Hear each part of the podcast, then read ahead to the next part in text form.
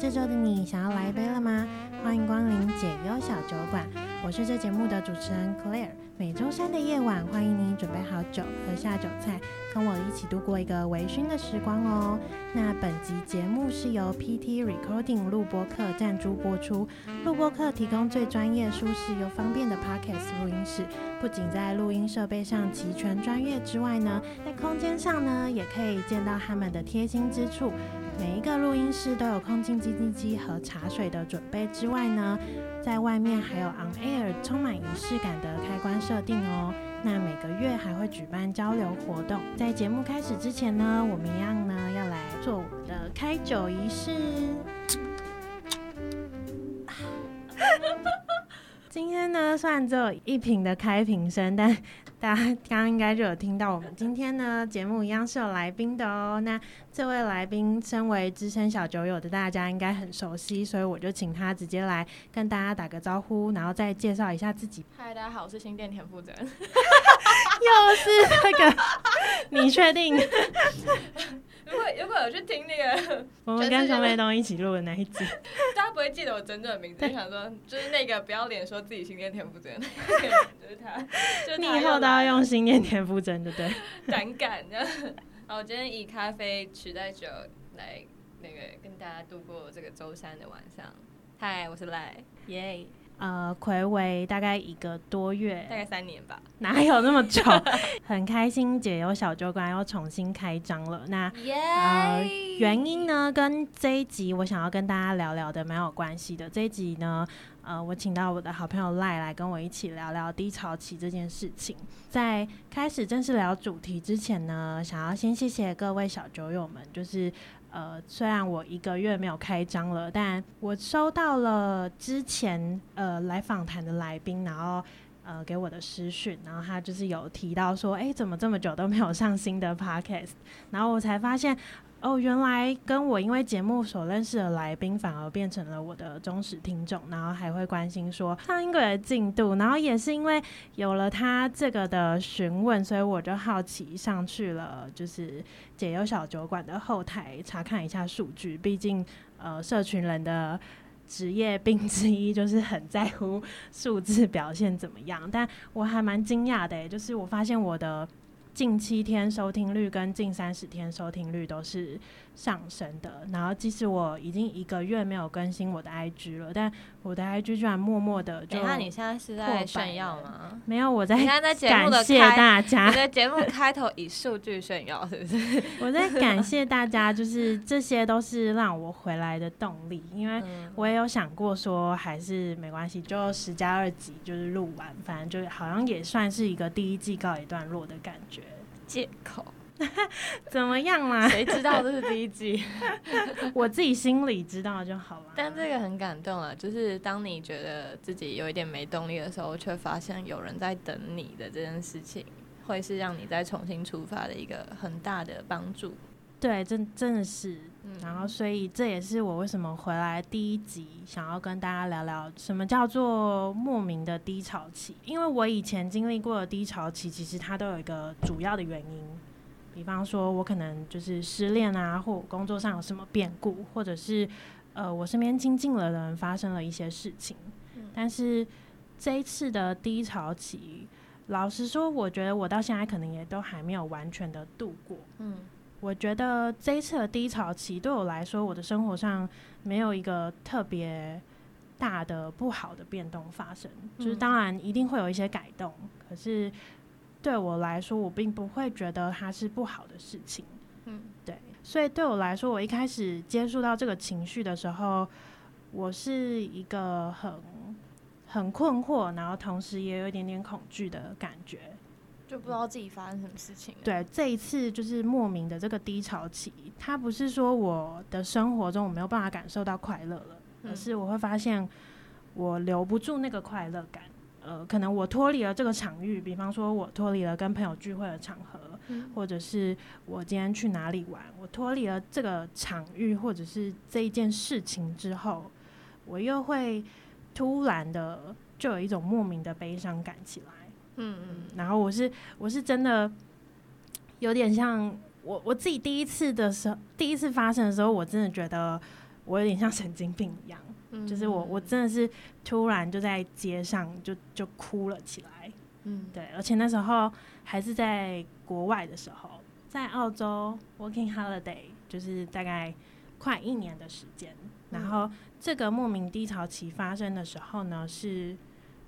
我那时候其实快要结束这段旅程，那时候我会想，是不是因为我一个人在国外有点孤单？就是我发现我开始出现这个莫名的情绪的时候呢，我会去帮自己找一些理由。也不是吧，就是你想知道自己到底发生什么事情了，就是到底哪些事情是有可能是诱发我有这种情绪？你在试图帮助自己厘清吧？嗯，也有可能。然后我那时候就想说。嗯，应该回台湾之后就就 OK 了吧？哦，而且因为他在澳洲遇到一堆鸟事，但但那个那个时期那些事情对我来说已经某程度上已经过了，嗯，对，然后甚至他有点意外的 带来了就是好的事情，比方说我后来因为那些事情，所以我去纽西兰游玩的时候呢，我其实是在网络上找旅伴一起去的。然后我意外找到算是蛮合的旅伴，甚至有一个旅伴就现在变成我男朋友。大家知道谁哈？大家不知道吗？大家不知道吗？那以后就是大家欢迎在下面留言敲碗，让男朋友本人现身。我们之后会聊一集，就是同居之后，就是双方的对同居之后情侣吵架的过程。还没吵架啦，情侣大对抗，红白对抗赛。反正我我那时候就觉得。我找不到原因，然后我很慌张。我觉得最吊诡的是，我也不敢跟我身边任何亲密关系的人说，就包括了我的朋友，嗯，然后我的家人，然后甚至是我男朋友，嗯，对。后来回来台湾之后，我还是一直处于这个情绪里，但这个情绪不是。不是说我每天都在哭，或者是我每天都不开心，嗯、而是他就是他就是一阵一阵的。我觉得他可能有点像过敏嘛，他一定是有一些因素，但过敏源不是那么的好找。嗯，对。回来台湾之后，我还是一直处于这个情绪里面嘛，然后所以我就想说，那我如果我自己找不出来的话，我可能应该向外的去寻求一些协助。嗯。对，可是我也我也不知道为什么我那时候没有想要跟我刚刚说的我亲密关系的这些人寻求协助。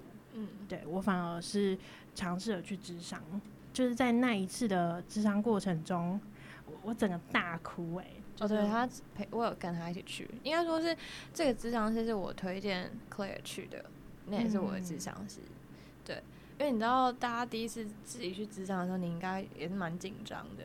你就会心里很忐忑嘛，你就想说，我也不知道到底能不能跟这个陌生人讲这些事情，然后他真的可以帮助我吗？虽然他是一个专，就听起来是专业的一个对象，所以总而言之，我就是站在门口等他，然后出来脸色超差，肿的跟肿的跟什么一样？什么？就是好像丧失了很多水分。但其实我在询问你智商师之前，嗯，我其实也犹豫了很久。对，我觉得大家一开始都会，就是我我的犹豫点，除了我要不要去看智商之外，我还有犹豫一点是，我要不要找你问，甚至我后来我我找他问了之后，就是你当下就说你可以陪我去，嗯，但到底要不要你陪我去这件事情，心里其实会有点抗拒，对，但但我很难说出为什么，哎、欸，我因为我最近在上表演课，嗯。呃，我可以跟大家讲，是邱浩奇的表演课，他本身就是一个很很艺术，嗯、呃，很哲学家的一个公众人物。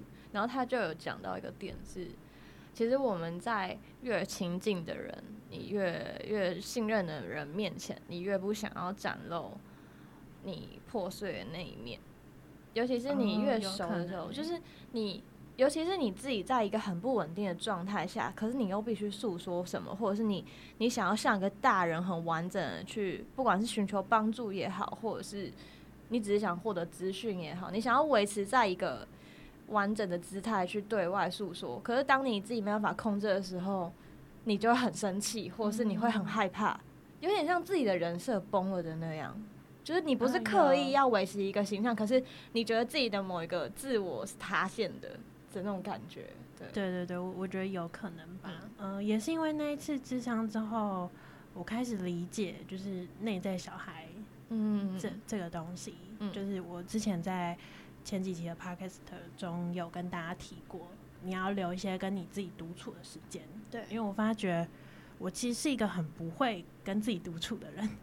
但是大家有自己独处的时间吗？独处不是说你一个人在家里看书、嗯、看剧、玩狗这种，这个不叫独处，就是这个只是你一个人，然后做别的事情，你旁边没有伙伴而已。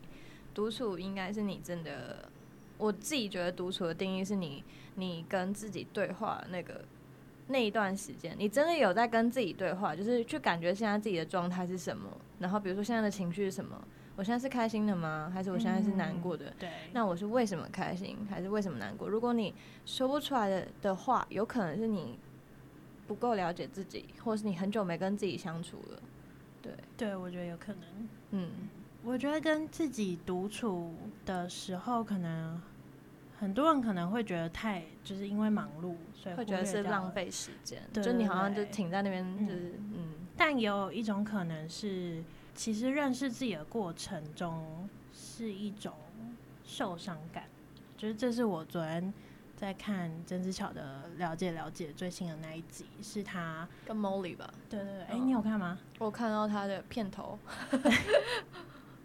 他就有讲到说，认识自己其实某种程度上是一种受伤的过程，但那个受伤的过程不是真的是我们理解的那种，就是你被伤害或什么。他只是在讲，他是一个其实不是那么舒服的过程，嗯，对，因为有可能真正的自己跟你想呈现出来的，或者是你以为的自己，其实是不一样的，嗯嗯。他用受伤那个词，我倒觉得蛮意外的。但是我看完那一集，我就会觉得他整集的受伤是一个中性中性的词，它其实不是不是像我们一般觉得的是一个不好的事情。大家如果有兴趣的话，就蛮推荐可以去看那一集的。嗯嗯，对。你刚好在自己的节目推荐别的节目，有一些东西是，就算就算我我去看了，我理解了，可是我也很难用言语像他们这样讲出来。嗯、对，但我觉得这些东西是对我有帮助的，但我自己没有办法像他们一样梳理开来。对，我现在就是我可能还在摸索摸索中。嗯，对，所以。就是如果你今天也跟我一样，现在正处于这种莫名感的低潮期的话，嗯，我我觉得这些是曾经对我来说有帮助的东西。虽然我现在还没有完全的摆脱这种悲伤感，嗯，对我也我也不确定它会不会有一天它就是好了。就是因为如果如果对我来说这种莫名的悲伤感是一种过敏的话，它其实。不太会痊痊愈吗？但是我觉得可以慢慢的去找到跟他和平共处的方式。可是我自己觉得，你首先要先先有一个嗯、呃、意念上的转变诶，就是像我的声音老师，他是一个也是灵性蛮高的老师，他叫江北，他就说你首先不要觉得，就是你你现在下意识已经觉得自己是一个受伤的人，或是下意识觉得自己是一个生病的人，所以你才会用好了。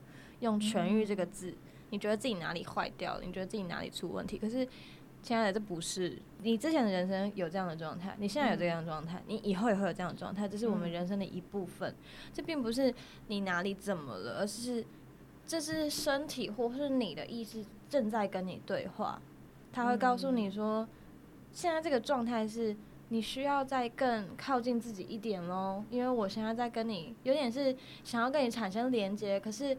我们好像就是比较不亲近，所以我们没有办法告诉你到底怎么了。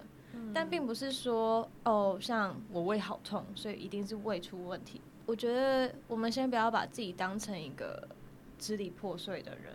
我觉得大家会很慌，是因为一直都没有人告诉我们该去怎么面对这些事情，该去怎么理解自己的状态，所以我们会觉得自己坏掉。就很像呃，你头痛你就去看医生，或者什么你心里不舒服那。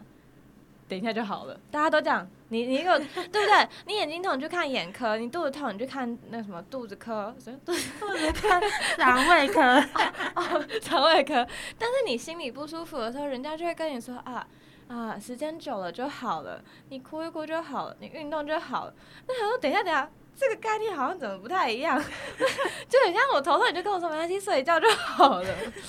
就是啊，成绩考不好没关系，睡一觉就好了。对对对不对？大家有感觉到吗？就是、嗯、因为大家反而是去，你可能就是压抑他，或者是你就觉得反正放着，但好像嗯，那不是一个，应该不会怎么样吧？到哪一天你真的不行了，才发现。哦，我原来一直都没有去面对这件事情而已。我觉得我的那段小孩可能是一个情，一我可能会把它比喻成是一个情绪。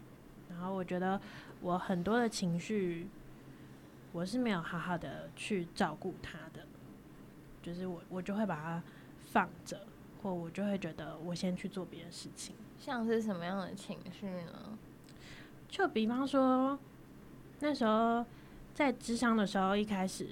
老师也想要跟我一起找找到那个原因嘛，嗯，然后，可是我们探讨之后发现，我的生活里确实没有什么太大的巨变，嗯，后来他有开始就是建议我说，那我可以多去运动，因为确实运动会产生一些脑内激素，嗯哼，是会让你感到开心的。在去年以前，我真的是一个不运动的人。对他是哦，然后还瘦跟什么样？我就是就是最讨人厌的那种体质。对，因为我就是很完全的很讨厌运动这件事情。然后可是他基础代谢率超高，超讨厌的。然后就是慢慢的聊的过程中，因为还是会往你前面的呃成长背景去探索嘛。嗯，对。然后所以经常是就有发觉说，我在讲我以前经历的事情的时候，嗯。在那个年纪，或者是不管在什么年纪，这样的事情其实对一个人来说是生活中产生蛮大的巨变。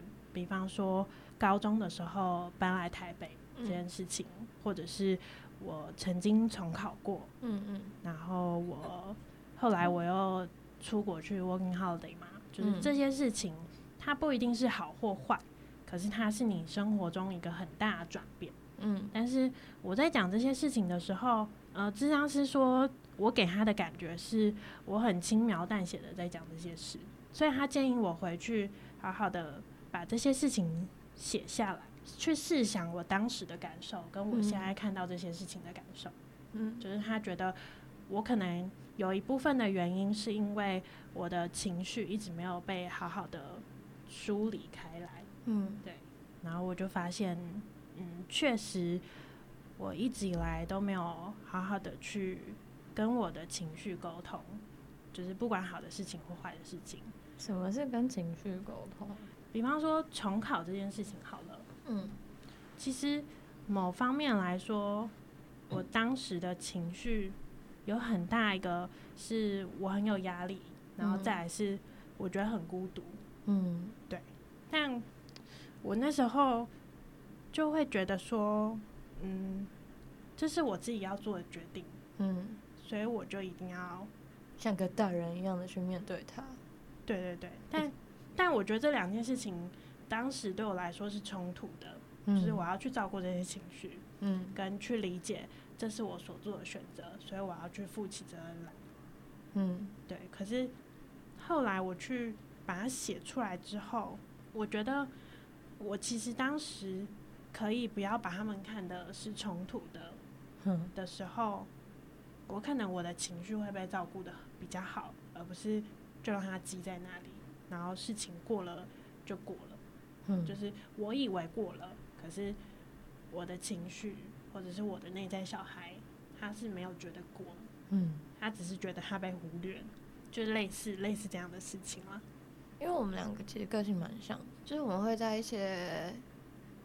就是后来在跟智商师，或者是在跟朋友聊起来，你自己也会认定成是一些困难点的时候，或低潮的时候，就会觉得希望自己是一个以一个，就算那阵子过得再像烂泥一样，可是都会希望在那个当下是可以像一个大人，我们理想当中大人成熟的样子去面对他。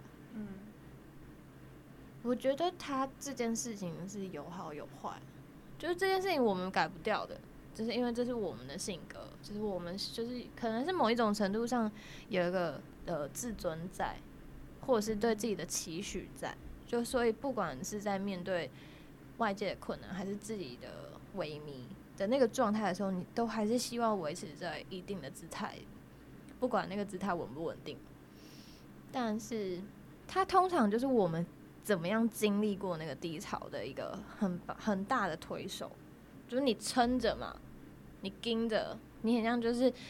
第一次做做核心，可是你就是不想要让哦你喜欢的男生在旁边，所以你不想要塌下去，就是用尽全身的肌肉这样盯着，对对对，嗯、那种感觉。但好，我们的确走过来了。我们就结论而言，我们走过来了，然后长成现在这个样子。然后的确经历了一些低谷，然后那些低谷可能在跟智商师或者是朋友聊的时候，他就会他就会惊叹说：“天哪，你怎么可以走过去？”你怎么可以一个人经历这些事情？嗯、那时候你年轻还那么轻，或者是你那时候的状态这么差，对，他是帮助我们去度过一些低潮的解法。然后我们也因为真的度过了一些低潮，所以我们就觉得这件事情是可行的。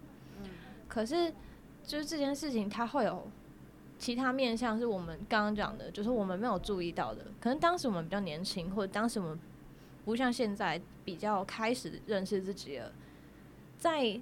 那个时候并不觉得自己是死撑着过去，或者是我们很常会有那种像考试或什么，就撑过这一个礼拜，我就海阔天空了，或者怎么样。对对对。可是人生跟考试不一样，因为考试是人家给你的，但人生是你自己继续往前带走的，就是对吧？考试这个东西就是你把东西丢出去给人家之后，然后顶多回馈就是分数，我顶多回馈的就是你你做的好不好，就这样，the end。可是人生这件事情，就是我们在面对各种事件的解法。那个东西是我撑过去之后，可是我撑之前的东西跟撑之后的过程都还是在我身上啊，我都必须把它带着往前走。所以，我们其实会是需要一点时间，或者是需要一点经验只去处理。说，哦天哪，我真的我真的完成了一件事情了啊！我我这样盯着，我到底是盯过了什么，或是什么东西撑着我盯过去的，然后。盯的这件事情让我可能失去了什么或获得了什么，我的情绪到底是什么？因为我们就是不希望自己显得弱小，或者是就你知道就是破碎，所以你才会想要盯这个，想要壮大自己的姿态。可是那那就是很明显的，你就是因为你就是弱小的状态，你才要用盯的嘛。对我，我觉得除了嗯想要盯给别人看之外。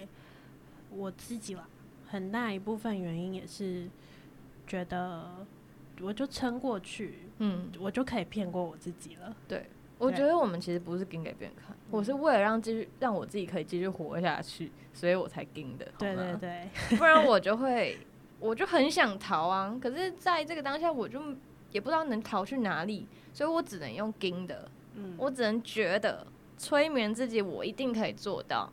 我一定可以完成这一切，关关难过关关过。或者是我自己也很常会告诉自己说，没有那么糟糕，没有那么惨。嗯、然后我会我会去比较，就是其他人可能经历这个状态的时候，他们身边也没有这些资源啊。比方说，呃，以重考这件事来说好了，嗯、呃，也是我自己选择我不要去重考班的。嗯，然后我就是得自己一个人嘛。嗯，但是可能我回到家之后。我爸妈是会很关心我的，嗯，然后甚至我那时候在考试的那一天，因为刚好就在我的高中考，所以我的高中同学甚至就是都还回来陪我，就陪考这样子。嗯嗯，我我会用这些比较，也会用这些客观的外在的东西来安慰自己，说我其实拥有的很多。对，但是。这些东西，我觉得它跟我当时孤独，或者是我觉得压力很大的那个情绪，它也是两件事。对对，他没有办法承接你的那个孤独感。对对对，就是他他们不冲突，但他们也不是说我我拥有了其他这些东西的支持，我的孤独感就会不见了，嗯、或者是我应该要去我自己给自己的一些，比方说。我应该要考到什么样的程度？嗯、那些压力，就是这个东西是没有办法互相抵消掉的。对，他在不同的频道上啊、嗯。但当时的我就会用这样的东西来骗我自己，说我不应该这样子。他不是骗哦，大家有发现吗？谴责，他在谴责自己，他用不应该。嗯，对吧？你就觉得我已经比别人还要拥有还多了，为什么还那么不知足？都我都有朋友来陪我的，嗯，对，我说我就爸妈也不是在念我说为什么要重考什么，他支持我，那我有什么好在那边就是唧唧歪歪、吱吱喳喳，觉得就会觉得自己超没用的。可是我觉得这个这个的根源就是我们从小到大没有人告诉我们这些事情是分开来的。但我我那时候有懂一件事情是，嗯、我之前的人生我很常这样子，但重考是一个我比较可以具体跟大家分享。然后跟大家可能也会比较大概知道是什么样感觉的一件事情，嗯、但是这只是一个举例。就是，我发现我是一直在用这样的态度去面对我的情绪，就是说我不应该有这个情绪。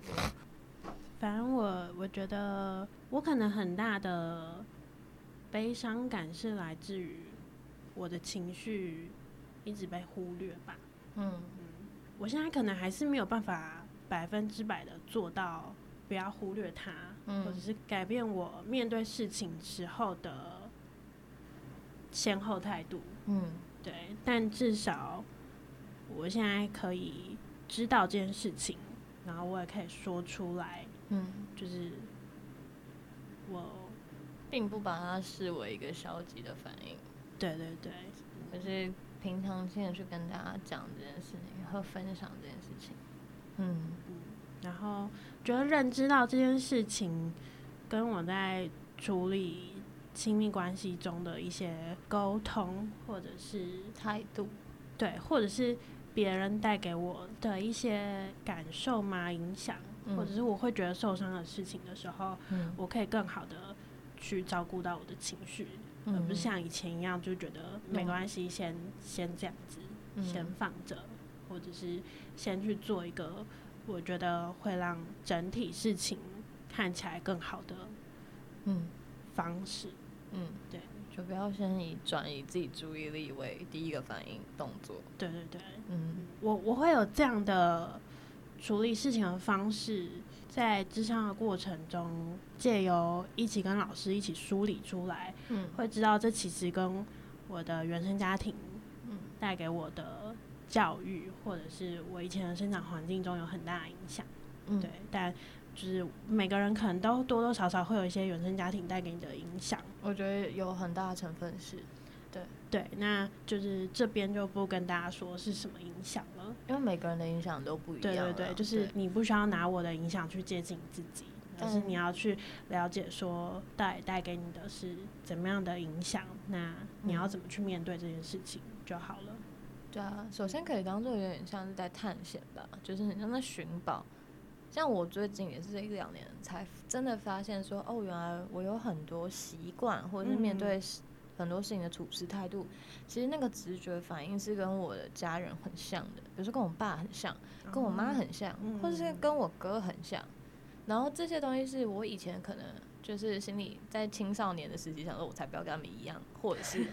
就是那个东西不一定是好或坏，就是它是一个很中立，就是你知道青少年叛逆期就是谁要跟他们一样，但殊不知，真的殊不知这些东西，因为我们人类在学习群体生活、学学习跟这个世界互动的时候，第一步你就是从原生家庭出发嘛，嗯，所以那个东西它一定会。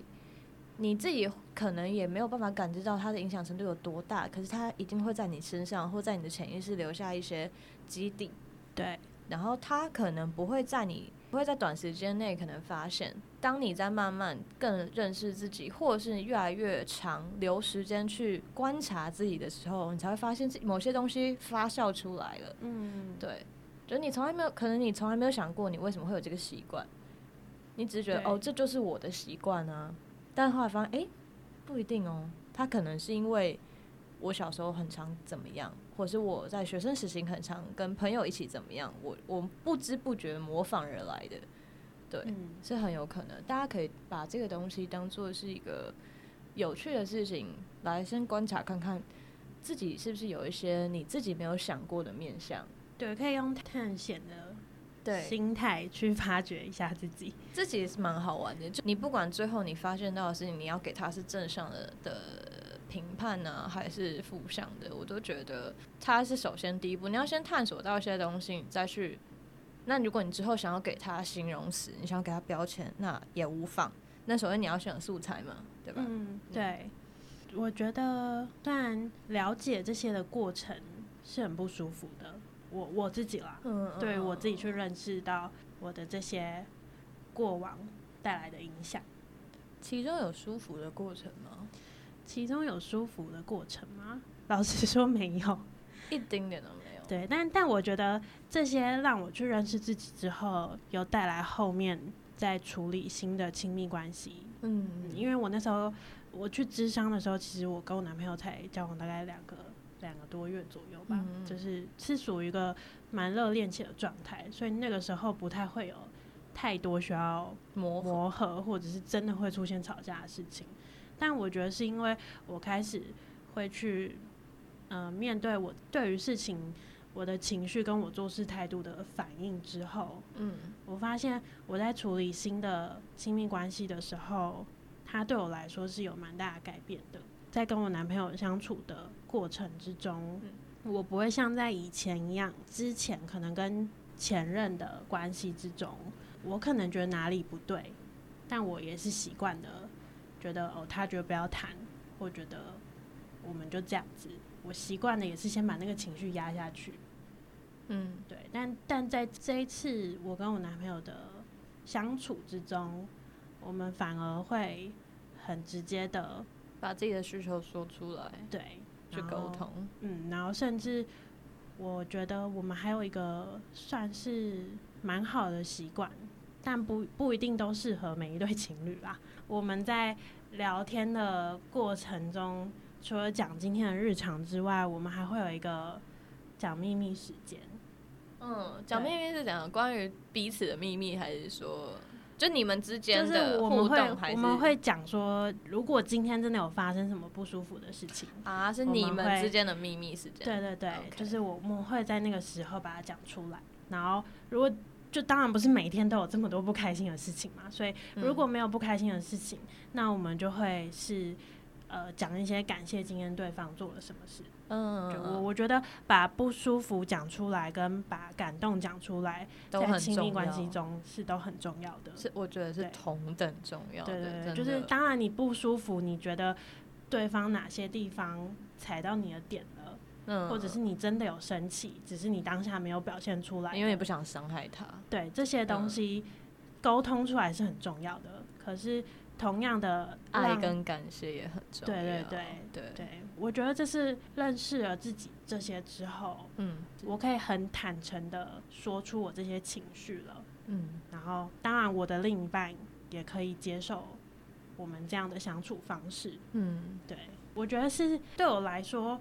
虽然前面的过程很不舒服，嗯，可是至少他让我在面对新的亲密关系的时候，我的做法是有成长的。你多了一种可能性，对，嗯，这不一定是你从低到高，不一定是你成长不成长，而是你多了一条路。你前面做的那些事情不见得是错的，那就只是你当时，甚至我觉得你说他是错，他也有点委屈，因为他带你。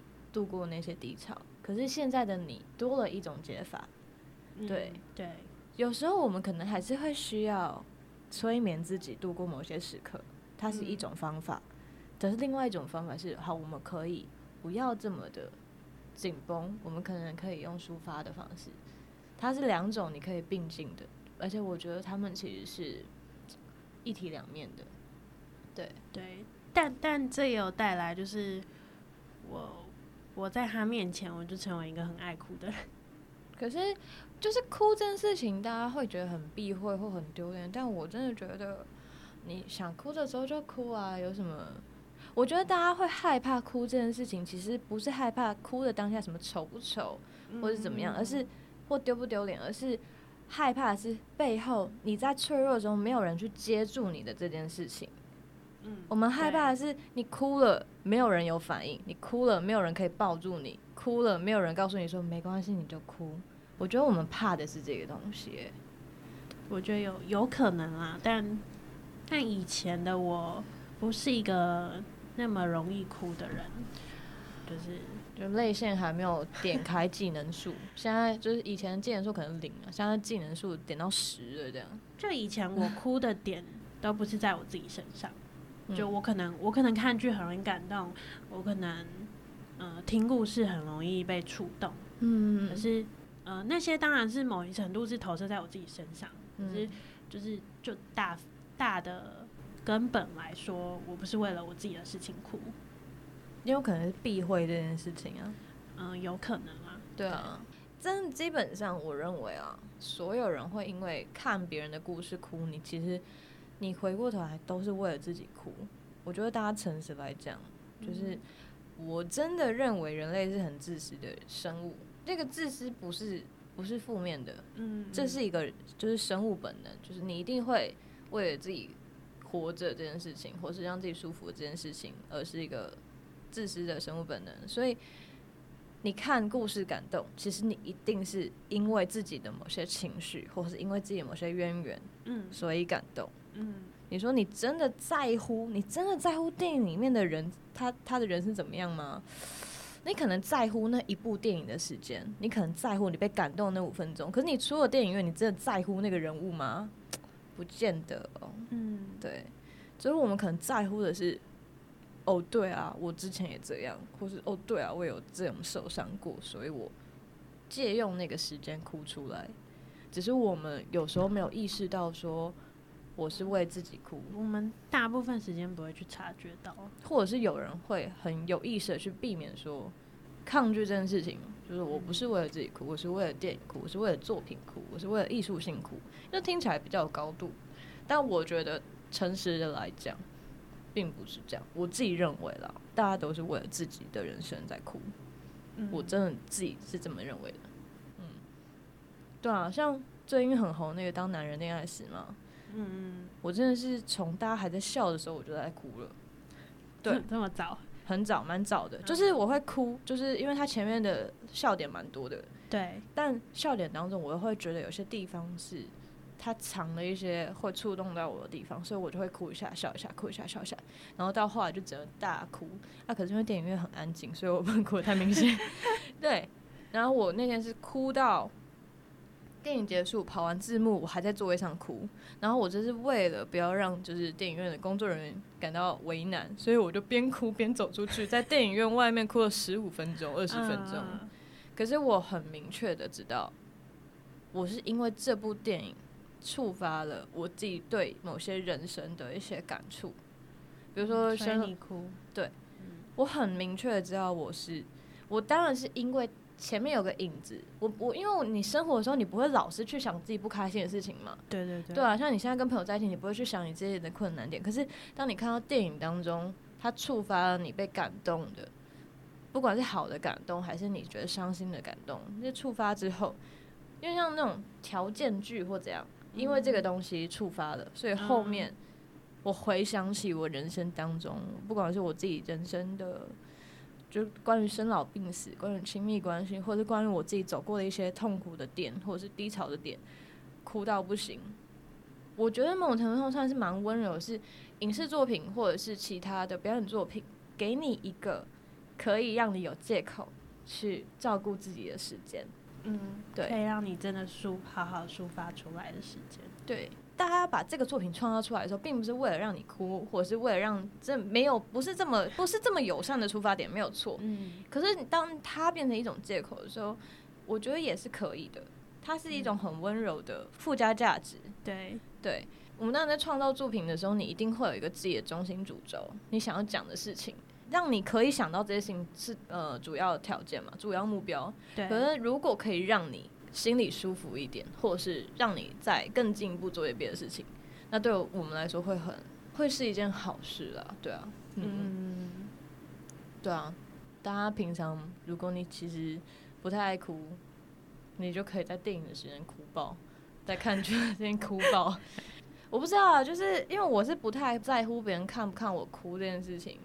别人也没有时间在看你哭啊，不是因为有些人不哭是为了他觉得其他人在看我，现在哭很丢脸或者怎么样。Oh. 对，嗯，因为像我虽然哭爆，但我在电影院是很压抑的哭，是因为旁边人都就是只是小小声的，对，但我这边大哭，你知道？我那边呼吸急促，我就会觉得，天啊，为什么大家可以这么安静？那就只有我一个人在那边，你知道，我会，我会很，也是有一个理智在那边，觉得我会影响大家的观影体验。呃，这部电影就会让我想到很多我自己的低潮期嘛。当然，那些低潮期我不觉得是负面的，就是因为它促使了我，也不能这么说，因为我不得不接受这些低潮期，因为这是。这不是我自己决定的低潮嘛？你绝对，如果你可以安排自己的人生，没有人会在自己的人生里往下挖的啦。就是大家一定就是我要一直往上，一直往上，一直往上，对吧？嗯、我一定要都是经历快乐的事情，快乐的事情，快乐事情，然后高成就哇，happy ending。如果你可以自己设定自己的人生，对吧？对，你不会设定说我要得一个癌症，我要怎样妻离子散，没有人会这样设定。就是所以这个是生命推到你面前的，但我不觉得。你那样会有很生气的时候吗？比如说生生离死别这种低潮期，你会生气，可是你你无可奈何。这跟你自己，比如说经商失败，或是做了什么觉得会让自己后悔的事情不一样。是如果当这些事情是不可避免的时候，这是不可避的，然后也不是你可以预期得到的，而且它也无法痊愈的。对对对，他没有办法说哦，下一次再更好。嗯，等一下有点贵，可能不会有下一次。对对，你也不想有下一次那种，就是我觉得各种低潮期都会有，可是低潮期我们很难很难不视他为敌人。嗯，因为他就是会让你让你出现变化的嘛，不管对你这个人，对你的生活，对你整个人。的人生都会有很巨大的转变的，它就是一个这么样破坏性的一个，就像命运跟那个机会突然推到你面前这样。嗯，既然它是一个你避不掉的过程，那如果一直把这个东西当成一个伤口，我觉得它在我如果要往前继续活着，嗯，就会很辛苦。所以我会试图在不同的面上去看这个低潮期。嗯哼。就是低潮期最大的第一个反应，一定是悲伤感啊、愤怒感冲刷而来。嗯、那个东西就算过了好几年，它不见得都会消散掉。像我妈、我自己、我我的家人在讲以前很生气的事情或很伤心的事情，我们还是会一秒哭出来。嗯、但你说我们，我们不释怀吗？嗯，有点难说。所谓释怀要定义又什么呢？就是我们也不能不释怀啊。不然我就要在那个状态下继续活完我接下来的人生吗？对啊，不能吧。嗯，那可是那个东西，既然这个情绪，因为它无可挽回嘛，你不没办法修补，那个情绪会继续在。但我们能不能从别的角度来看看，这个低潮期它是不是有其他面向是我没有注意到的？嗯，像如果在面对生离死别的时候，其实我觉得很，我自己觉得很微妙是。原来在那个时候，我才可以这么明确的感觉到爱的分量，因为我一直是活在有一点温室当中环境的人，我被照顾的很好。嗯，对，我是家里最小的小孩，然后说实在，就是也不用，也不是过得很辛苦。像虽然现在在做表演，但呃穷的要死没有错，可是我也饿不死，因为我住家里。对对，然后我真的还有一堆比我自己先相信我的伙伴。就我一直不觉得我可以做到什么事情，可是我的伙伴就说：“啊，你可以，你就做。”所以我就做了，才发现哦，真的可以，真的可以，对，可以。可是我可能做完还是会说：“哦，可是我觉得这次唱的很烂，或者我演的很差，或怎么样。”然后旁边就会继续骂我：“哦，你不要再这样了什么的。”就是我身边有一堆让我觉得我真的活得很幸运、很幸福的人。所以说实在，我拥有了很多。如果我要这样说，客观来说，对，所以我一直是一个很幸运又很幸福的人。所以。当你生活很不是很糟糕的时候，你拥有很多的时候，你很难去注意到你自己有多幸福。所以在那个时候，面临到如果在生离死别的情况下，你会这是一个很严重的、很重大的失去吗？在那个时候会，那个低潮期一定是堪称史上蛮痛苦的，就是大家的人生史上生离死别，我相信是前几名痛苦的。对啊，对，在那个时候又很微妙的是。可以很明确、很扎实的感觉到你有多爱这个人，或这个人有多爱你，嗯，或是你们一起经历的人有多大的连接感跟信任感，或互相依赖感。这也是我觉得人性当中很微妙的事。你要在很很糟糕的情况下，你才可以这么强烈的感受到对这些情感。对，嗯、所以这个东西是很相辅相成，就是没有痛苦，你是感觉不到幸福的。嗯，对。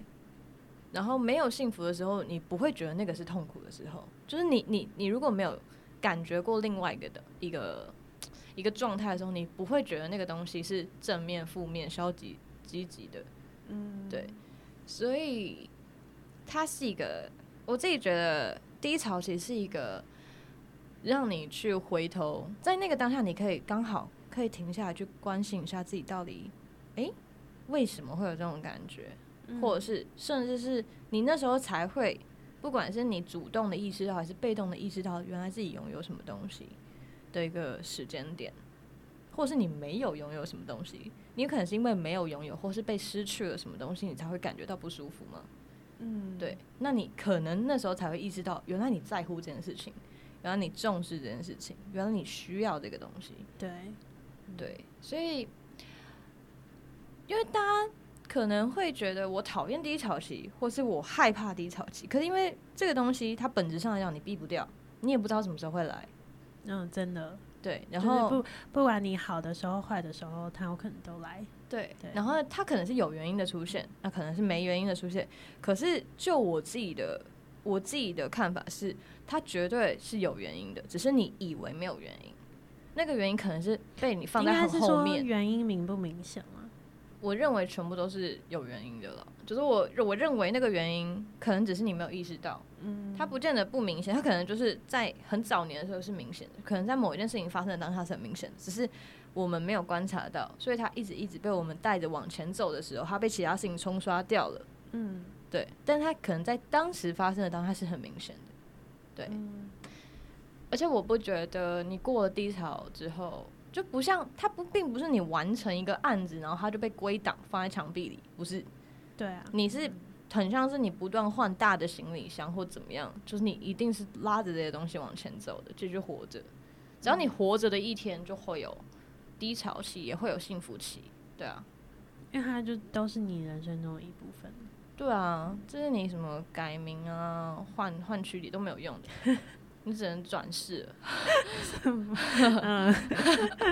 对啊，我觉得这些东西都是人之所以跟其他生物不一样的地方。我们会带来这些东西，就是你不管你愿不愿意，你假装忘记也是没有办法的。身体跟大脑会很诚实的把这些东西就是留在你身上。对，真的。对，然后你你就算想藏也藏不住，因为有些东西是你自己都没有意识到的。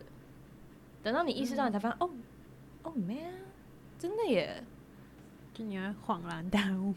对，这些东西是你避不开的。嗯，人我们就怎么讲？我们不是神明嘛？然后或者是你看希腊神话里面，或者是佛祖或道教里面的。